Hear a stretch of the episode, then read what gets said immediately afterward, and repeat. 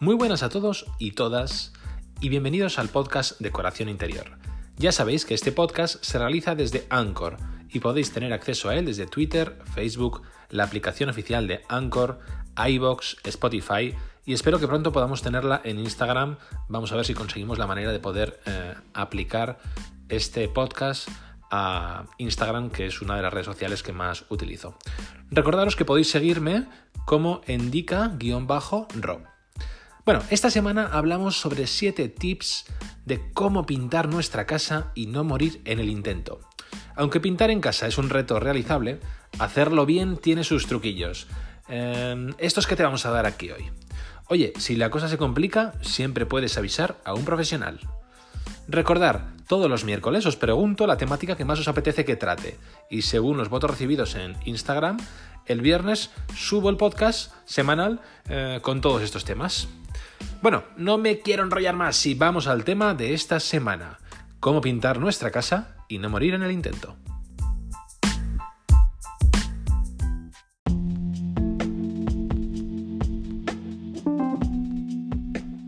Si eres novato en esto de pintar, los colores claros son la mejor elección. Disimulan las imperfecciones de la aplicación y además te dan mucha luz y sensación de espacio.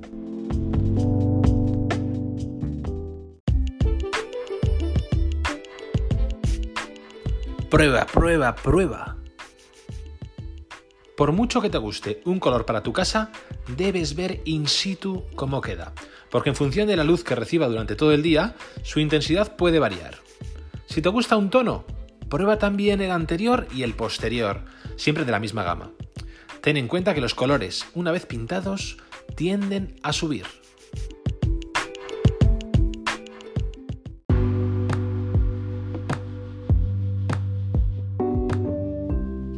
No te atrevas con todo. Si quieres hacer algún tipo de pintura decorativa, franjas o combinaciones de colores, lo mejor es que avises a un profesional. Aunque sea más caro, te puedes ahorrar bastantes disgustos.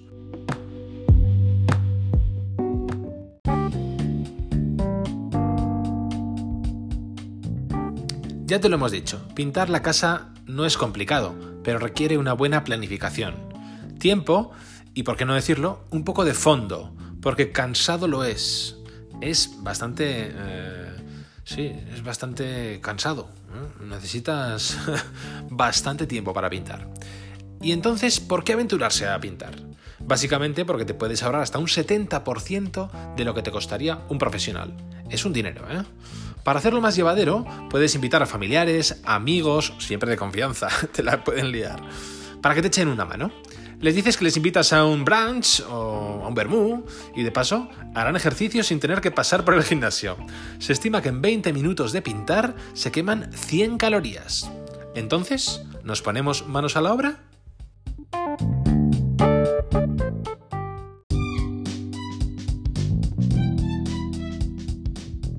¿Por dónde empiezo?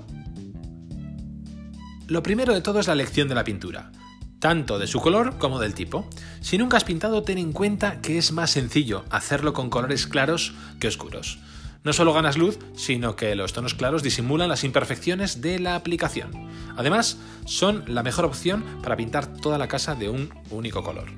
A la hora de elegirlos, puedes usar planificadores online, como por ejemplo Titan Lux Decora, que también hay una app para ello, el simulador de Valentine, ¿eh? Pinta antes de pintar, que se llama, o bueno, aunque para hacerte una idea más clara, siempre es mejor ver cómo responde el color en vivo y en directo. Siempre hacer una prueba en pared y ver si te gusta, ¿no? Y a partir de ahí, pues pintar todo lo que, lo que queramos.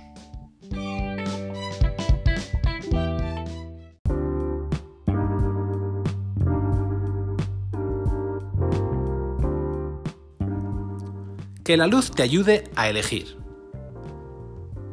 Haz pruebas de color, son el equivalente en pintura a las pruebas de vestuario de una novia.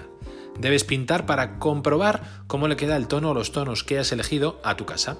Ya verás cómo cambia mucho al verlo en un catálogo o en una pantalla de ordenador a que esté en las paredes de tu casa. Con la luz que tienes real.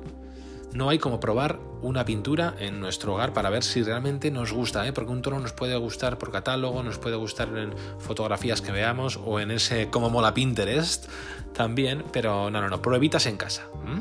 Pide muestras de pintura en la tienda y pinta un cuadrado de unos 50 por 50 centímetros. Fíjate cómo cambia durante el día, con y sin sol, con luz natural y con luz artificial. Y piensa que los colores tienden a oscurecer. Siempre, por regla general, debes optar por un tono más claro del que inicialmente te gusta. Ten en cuenta también la orientación de cada estancia, de cada habitación.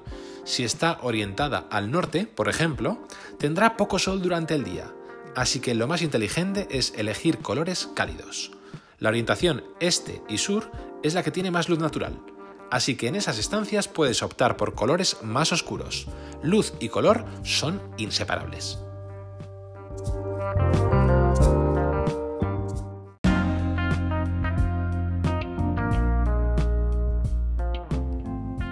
Vamos con otro tip. La calidad se paga. Invertir en una buena pintura para obtener un resultado de profesional, o casi, es fundamental. La pintura plástica es la más indicada para pintar techos y paredes de interior. Por su composición, a base de agua, es fácil de aplicar y también de limpiar y de mantener. Opta por una pintura con una buena capacidad cubriente, mejor si es monocapa y antigoteo. Te ahorrará tiempo y dinero. Ten en cuenta que un litro de pintura cuesta más o menos unos 5 euros. Y si no eliges la pintura más barata, tampoco hagas lo mismo con pinceles y rodillos. Piensa que si no son de calidad te dejarán pelos, pegotes, por toda la pared. En cuestión de rodillos, mejor uno de pelo corto con mango de aluminio. Es más ligero y mucho más manejable.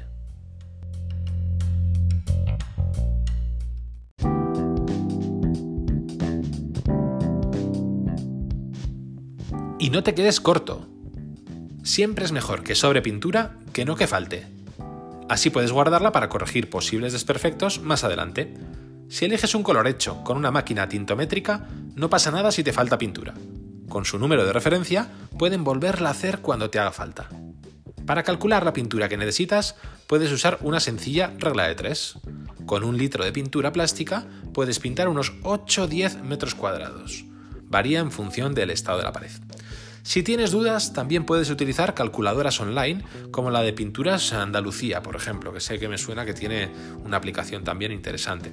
Para hacerlo bien, necesitas saber los metros cuadrados, el rendimiento de la pintura, ya que cada fabricante especifica esa información en el envase, y las capas que tienes pensado hacer.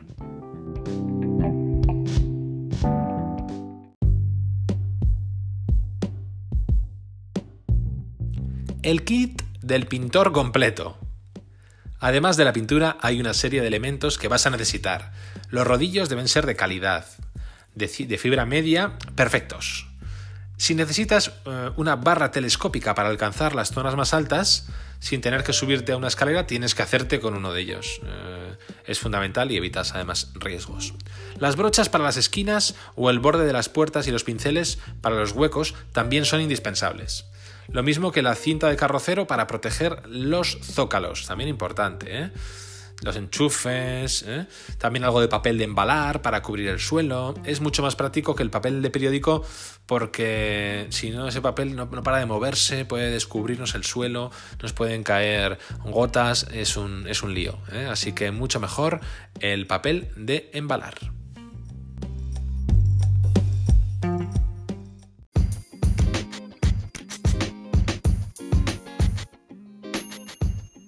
Continuamos con más tips en relación a cómo pintar tu casa y no morir en el, intento. Prepara las paredes bien. Antes de pintar, asegúrate de que están limpias y en un estado bueno. Repara los agujeros o desperfectos con masilla, deja secar y pasa una lija para que quede liso. También es importante que elimines los restos de polvo que hay en los techos y en paredes para que la pintura se impregne mejor. Puedes, si quieres, utilizar pues, una aspiradora que tengas por ahí. ¿eh? Si tienes muebles, reúnelos en el centro de la estancia y tápalos bien con un plástico. Protege interruptores, marcos de ventanas, puertas, zócalos, rodapiés, con cinta de carrocero. Después ponte ropa cómoda, fundamental, no me vengas con los tacones o no me vengáis vosotros con los jeans o, o, bueno, o con ropa así un poquito de salir, que sabéis lo que pasa, ¿no? Se mancha. Protege tu pelo también, es súper importante, ¿eh? y tus ojos de salpicaduras y abre las ventanas para que el olor a pintura no quede concentrado. Ahora sí que sí, estás listo para pintar.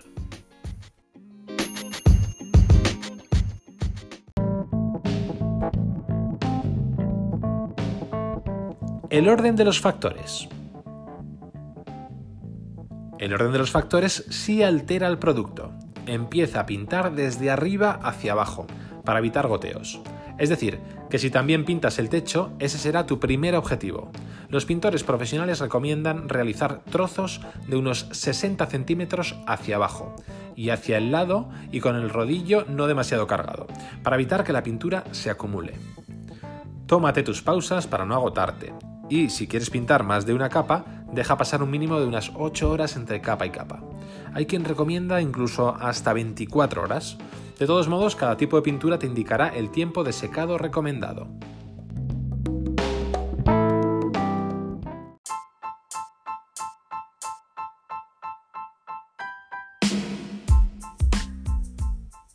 No quiero alargarme mucho más con el podcast de hoy, ya está siendo bastante extenso, y quiero hacerlo terminando con errores comunes a evitar. Por ejemplo, no usar imprimación o capa de preparación antes de pintar porque ayuda a que la pintura se fije mejor y te ahorra tener que aplicar varias capas a posteriori. Sacar la cinta de pintor tarde. Si esperas a que la pintura se seque del todo, cuando arranques la cinta puedes llevarte de paso parte de la pintura. Hazlo antes. Pintar en días húmedos o muy cálidos. Lo mejor son los días secos, ni muy fríos ni muy cálidos. La pintura se secará antes y mucho mejor. Por eso, si el día que has decidido pintar está lloviendo, mejor que lo pospongas, ponte una buena peli y déjate de pintar. Usar demasiada pintura. No metas todo el pincel dentro de la lata de pintura. Si sumerges el pincel más de dos tercios en la lata, estarás desperdiciándola y puede que te quede algún que otro pegote en la pared. Así que no uses más pintura de la adecuada. Pintar sin luz. Una buena iluminación te ayuda a ver las imperfecciones que pueda haber. Lo ideal es que pintes con luz natural. Por eso, si cuando está anocheciendo no has terminado, lo mejor es que lo dejes para mañana. No estés hasta las tantas pintando porque encima luego vas a notar que la calidad no es la misma. Todo en un día. Un día es tiempo suficiente para pintar alguna estancia, pero no toda la casa. A no ser de que seáis una buena cuadrilla, tómate tu tiempo.